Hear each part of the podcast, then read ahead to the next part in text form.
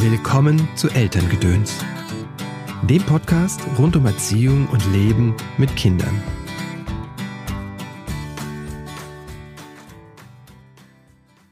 Wow, 100 Folgen Elterngedöns, wenn das kein Grund zum Feiern ist. Und das machen wir in dieser Ausgabe, unter anderem mit einem großen Gewinnspiel. Falls du aber das erste Mal jetzt hier einschaltest, kurz noch ein paar Worte zu mir. Mein Name ist Christopher End, ich bin systemischer Coach unterstütze Eltern dabei, die Verbindung zu ihrem Kind zu stärken und Lösungen zu finden. Das tue ich in Einzelcoachings, in Online-Kursen oder in Seminaren.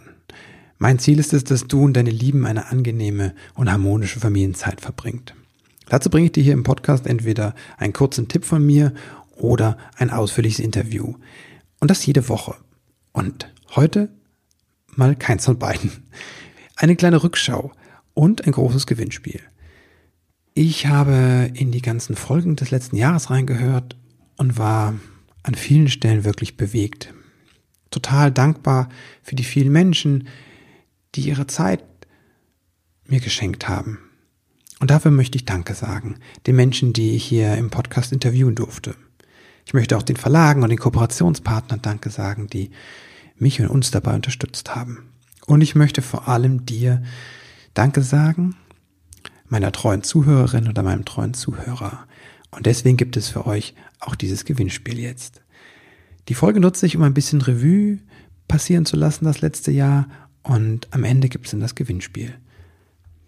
Was mich an vielen meiner Gesprächspartnerinnen und Gesprächspartner beeindruckt hat, war einfach die Offenheit, mit der sie über ihre eigene Erfahrung gesprochen haben. Und da ist vieles nicht so rosarot, wie wir uns das vorstellen. Irgendwie scheint ja dieses Bild der glücklichen Kindheit und glücklichen Eltern und Eltern, denen das mühelos gelingt, eine glückliche Kindheit zu schaffen, scheint ja sehr stark zu sein. Und da finde ich es dann so wertvoll, wenn Menschen sich hinstellen wie Lisa Hamann und einfach sagen, wie es dann wirklich ich war. Ich nenne es ja schlaftraumatisiert. Also bei, ja. bei, uns waren das ja wirklich, äh, 2006 kam das erste Kind und mhm. als die anderthalb war, kam, war, kündigten sich schon die Zwillinge an. Und also ich glaube, ich habe... Ähm, das also mindestens sehr nah beieinander halt einfach. Das war sehr nah beieinander und wenn ich dann beide stillte, dann hat die große, die ja auch erst zwei ja. war, die Wände vollgemalt, weil sie natürlich wusste, dass sie nicht aufstehen kann. Und ähm, die hatten wir auch vorher schon ins eigene Zimmer äh, ausquartiert mhm. und das funktionierte alles überhaupt nicht mehr, weil mhm. ich dachte, ich muss einfach Überlebensmodus einschalten. Und dann haben wir alle um unser Bett drapiert, im Grunde. Mhm. Hier ein Bett, da ein Bett, da ein Bett, äh, sodass ich jederzeit zu jedem Kind Zugriff hatte und äh, trösten konnte, damit sich auch nicht alle gegenseitig wecken. Also es war wirklich, ich bin sehr froh, dass es damals noch kein Social Media gab, sonst gäbe es Beweise, wie verzweifelt ich war. So äh, kann man sich das natürlich jetzt humorig in, in Erinnerung mhm. rufen, aber das war schon extrem. Entwaffnend ehrlich, oder? Und das von jemand, die einen der erfolgreichsten Elternblog hierzulande betreibt. Gemeinsam mit Katharina Nachtsheim schreibt und betreibt Lisa den Blog Stadtland Mama. Und gemeinsam haben sie letztes Jahr ihr Buch Wow Mom rausgebracht. Gibt's übrigens auch zu, äh, zu gewinnen. Aber wie gehen wir jetzt mit diesen Situationen um, die uns herausfordern oder manchmal auch überfordern? Da gibt es sehr pragmatische Tipps von Nicola Schmidt. Die plädiert nämlich dafür, einfach mal Regeln über Bord zu schmeißen und sich auf das zu konzentrieren, was funktioniert. Und dafür gibt es echt so einfache Tricks. Also ich habe zum Beispiel also wenn man mal identifiziert hat, wo sind die Probleme am Tag, dann kann man relativ gut merken, okay, morgens das Losgehen ist jedes Mal ein Drama. So was kann ich machen. Ich kann früher ins Bett gehen selber. Ich kann früher aufstehen, damit ich mehr Anlaufzeit habe. Ich kann die Kinder mit Klamotten ins Bett legen. Da muss ich sie nicht anziehen. Darf man das? Sieht doch sowas. keiner. weißt du, das, das ist doch egal. Wir machen das einfach, wenn es funktioniert. Oder wenn es immer abends ist, dann mache ich halt abends kein großes Abendessen, sondern irgendwas Kleines. Oder ähm, wir haben zum Beispiel bei uns zu Hause, ich war lange alleinerziehend mit den mhm. beiden, schon, da war die kleine zweieinhalb, da habe ich angefangen, so Zettel zu malen im Badezimmer, wie der Abendablauf ist weil mich das so gestresst hat, jeden Abend zu sagen, so jetzt bitte Zähne putzen, jetzt bitte Pipi machen, jetzt bitte schlafen. Ich konnte mich selber nicht mehr hören. Also habe ich große, schöne Plakate gemalt. Für den Großen habe ich sie aufgeschrieben, für die Kleinen habe ich sie aufgemalt und gesagt, da, da, da, da, da. da haben die, die waren, die sind jetzt acht und elf und die erinnern sich heute noch dran. Letztens hat sie gesagt, Mensch, Mama, du hattest doch mal diese tollen Zettel und die hatten, wir hatten irgendeine andere Situation, wo es schwierig war. Sie sagt, könntest du für die Situation auch so einen Zettel malen? Ähnlich entspannt und konventionell sieht das übrigens Nathalie Klüver. Das ist die Frau hinter dem Blog Eine ganz normale Mama und Autorin einiger Bücher zum Leben mit Kindern. Sie plädiert dafür, einfach auch fünf Grad sein zu lassen und die Ansprüche an das Familienprogramm dann radikal packt man alles aufs Wochenende oder auf diese zwei, drei Stunden, die vom Schlafengehen bleiben und macht was weiß ich für tolle Events und das müssen wir gar nicht, weil, also wenn ich jetzt in meine Kindheit zurückdenke, da erinnere ich mich an so Sonntage, wo ich den ganzen Tag im Schlafanzug rumlaufen konnte, was eigentlich das Großartigste war. Oder einfach so an die vertrödelte Zeit oder dieses, dass man immer nach Mittagessen am Samstag zusammen eine Runde durch den Wald gegangen ist und solche Geschichten. Erwartungen runterschrauben und fünf gerade sein zu lassen hilft nicht, weil dein Kind einfach so große Gefühle hat, dass es nicht weiß, wohin damit, und zwar auch außerhalb der Autonomiephase, dann ist Nora Imlau die richtige Frau für dich. Sie hat zwei Bücher geschrieben über gefühlsstarke Kinder, wie sie sie nennt, und hat einen sehr grundlegenden Rat, wie wir mit diesen und generell unseren Kindern umgehen sollten. Die brauchen, solange sie klein sind, vor allem eine Botschaft, nämlich es ist okay, dass du so bist, wie du bist. Und diese Botschaft brauchen diese Menschen ein Leben lang, aber wenn die Kinder älter werden, brauchen sie sozusagen noch mehr. Als erstes ist es wichtig, dass Eltern sich verabschieden von dem Bild, von dem Kind, das sie dachten, dass sie haben würden und das Kind annehmen, das da ist. Doch gerade gefühlsstarke Kinder stellen erwachsene Eltern vor ungeheure Probleme, wollte ich schon sagen, Herausforderungen. Denn wie soll ich das Kind annehmen, wenn es die ganze Zeit so zäh tobt oder halt sich auch freut, aber in einer Weise, die mich einfach herausfordert und wo ich dann irgendwann gar nicht mehr so liebevoll bin, wie ich mir das eigentlich wünsche. Wenn ich vielleicht selber laut werde dann und wütend und denke, wer ist denn jetzt hier eigentlich der Gefühlsstarke von uns beiden? Da hat das Gespräch mit Ruth Abraham vom Kompass mir nochmal geholfen. Sie hat da eine sehr, wie ich finde, wichtige Botschaft an alle Eltern, die selbst an sich verzweifeln, an ihren Reaktionen, wie sie mit Kindern umgehen, mit ihren Kindern umgehen. Ich glaube, der aller, aller wichtigste Punkt ist, da sanft und nachgiebig mit sich selbst zu werden. Wir werden nicht bessere Eltern, indem wir uns selber sagen, boah, das habe ich jetzt aber wieder scheiße gemacht. Ich sollte mein Kind genießen 24 Stunden lang. Niemand macht das. Das gibt's nicht. Ja. Selbstliebe hört sich gut an, aber wie soll das genau gehen? Mag die ein oder der andere jetzt denken. An der Stelle würde ich Katharina Grünewald empfehlen. Sie ist Psychologin, Buchautorin und Dozentin und beschäftigt sich vor allem mit Patchwork-Familien und sie lebt selbst in einer. Und sie hat ein kleines, aber feines Büchlein geschrieben, das Herzzeit heißt. Und darin geht es um die Selbstliebe. Ein dieser Tipps verrät sie jetzt hier. Eine Übung in dem Buch, die ich dann empfehle, sich so ein, so ein Wesen, so einen inneren Mentor zu suchen. Ja. Für mich ist das mein Vater, der schon seit 28 Jahren jetzt tot ist, aber der, mit dem ich oftmals so, so, so, so Zwiegespräche noch mhm. habe und der, äh, der da ist und der mir auch hilft, auf die Jungs aufzupassen, klar. Wow. Das, das, das ist sowas, wo man, wo ich mich oft noch aufgehoben fühle. Hm. Alleine, also ich meine, ich finde auch dieses afrikanische Sprichwort, man braucht ein ganzes Dorf, um ein Kind zu erziehen. Ja, das, das schaffen wir nicht alleine. Der eigene Vater als innerer Mentor ich finde das berührend und beruhigend. Und es führt uns direkt zu unserem nächsten Thema, zu den Vätern. Denn die sind wichtig und deren Rolle wandelt sich. Manchmal sind es ganz profane Dinge, die Väter tun sollten, wenn sie die Verbindung zu ihren Kindern stärken und sie selbst wachsen wollen.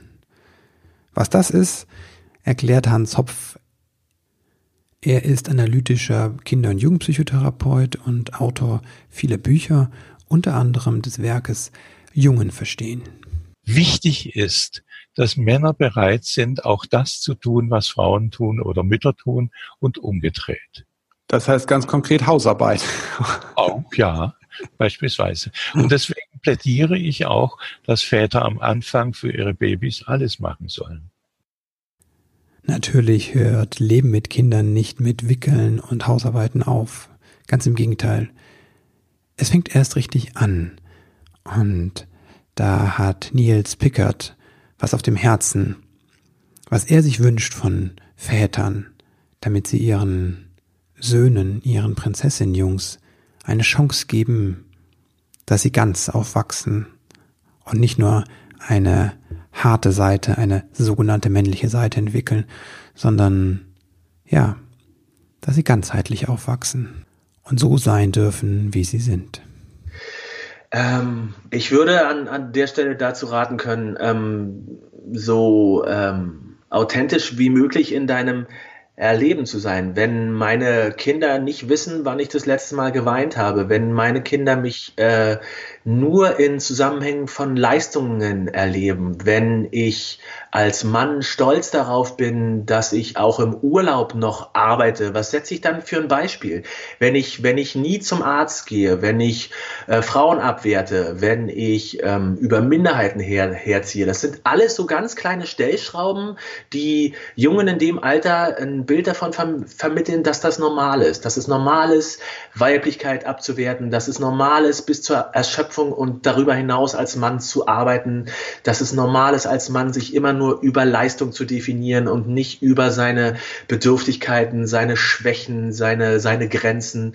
Ja, also wir, wir leben in einer Welt, in der in, in, in der wir Jungen ständig mit, mit Sprüchen, Sprüche um die Ohren hauen, wie 110 Prozent geben, steh einmal mehr auf, als du zu Boden geworfen wirst. Warum? Warum? Vielleicht willst du irgendwann auch einfach mal liegen bleiben und kannst nicht mehr.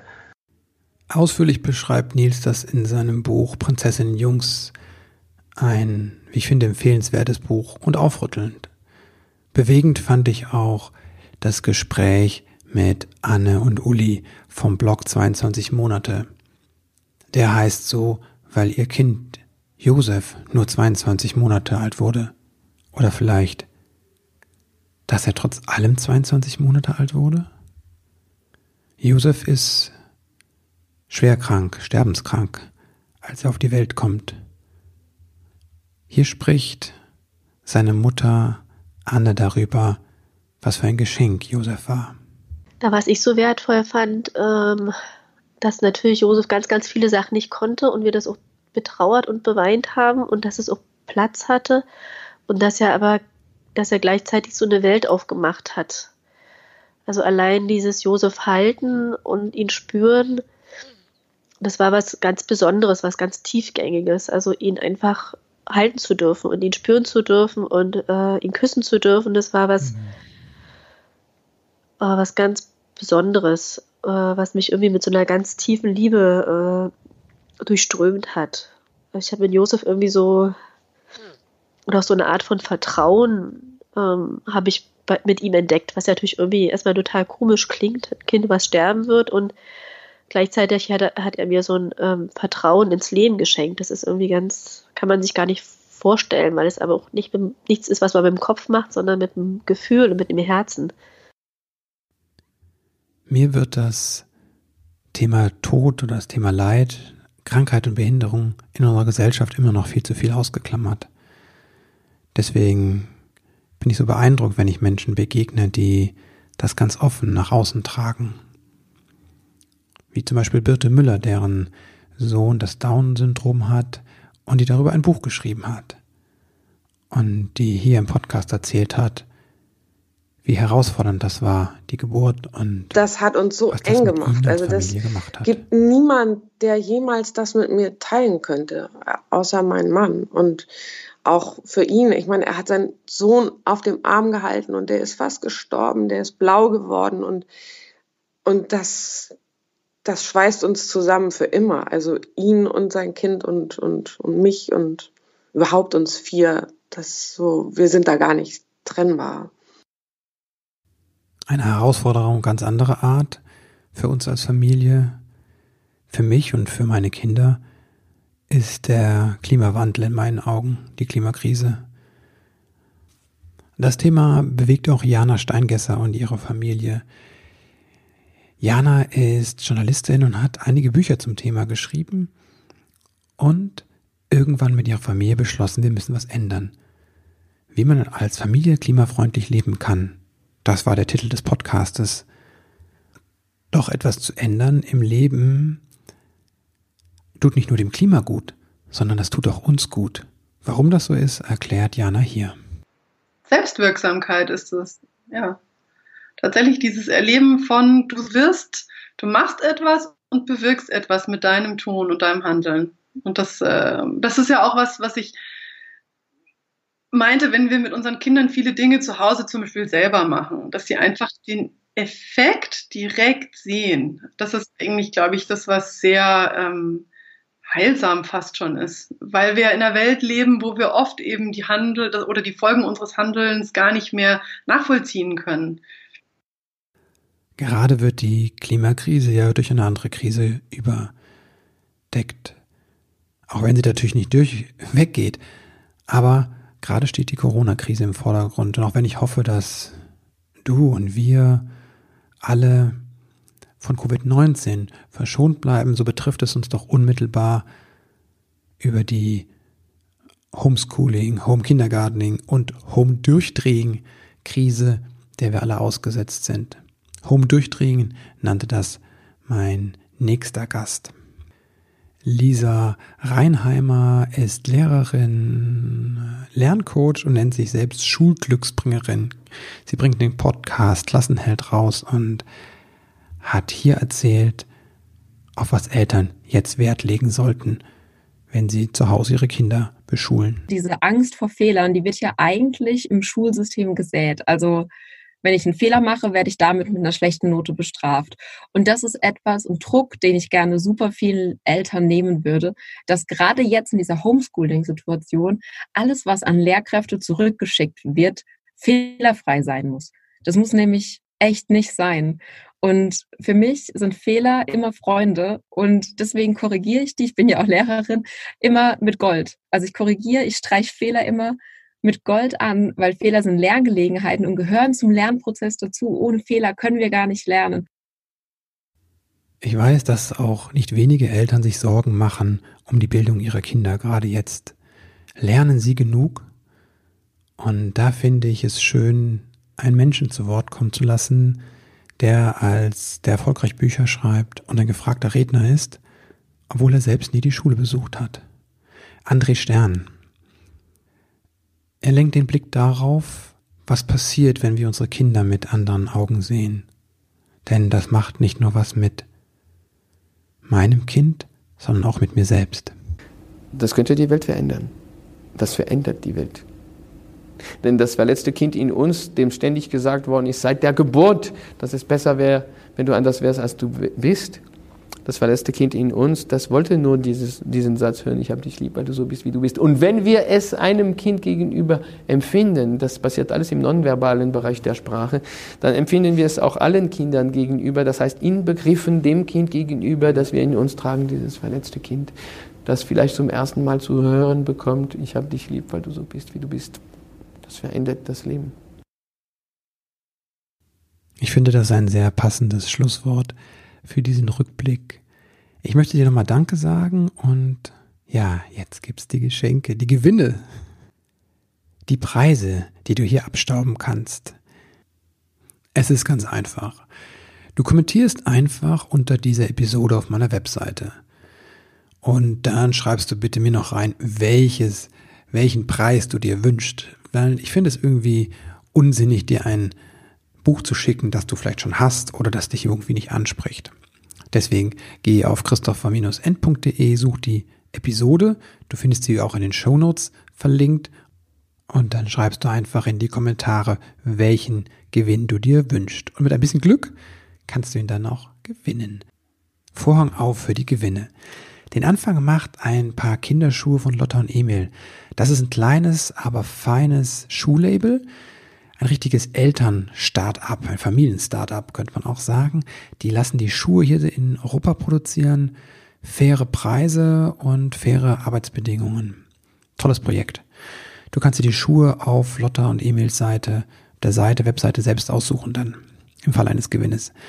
Dann gibt es ein Buch zu gewinnen, das heißt Paulas Reise und beschreibt die Reise von Janas Familie, also Jana Steingesser, aus dem Oettinger Verlag.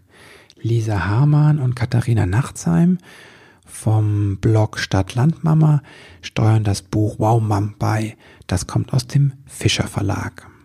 Dann gibt es das Buch Begeisterung von André Stern aus dem Sandmann Verlag, von Katharina Grünewald das kleine und auch sehr feine Buch Herzzeit von Bastei Lübbe. Von Nora Imlau, Du bist anders, du bist gut, über gefühlsstarke Kinder aus dem Kösel Verlag. Die Afterwork Family von Nathalie Klüver aus dem Thieme Verlag.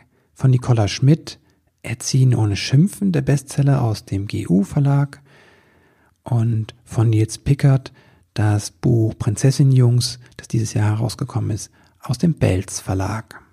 Und zum Abschluss steuere ich noch ein kleines Geschenk oder ein Gewinn bei, besser gesagt, einen Preis. Das ist ein Einzelcoaching bei mir. Tja, alles, was du jetzt tun musst, ist ein, deinen Kommentar unter diesem, unter dieser Folge zu lassen auf christopher-end.de und schreib mir bitte rein, welchen Gewinn du dir wünschst. Jetzt wünsche ich dir alles Gute und Liebe und bis bald. Ach ja, das Gewinnspiel läuft bis nächste Woche Montagabend, aber alle Infos dazu findest du auch die Teilnahmebedingungen auf meiner Seite. Also, alles Liebe und Gute dir. Bis bald.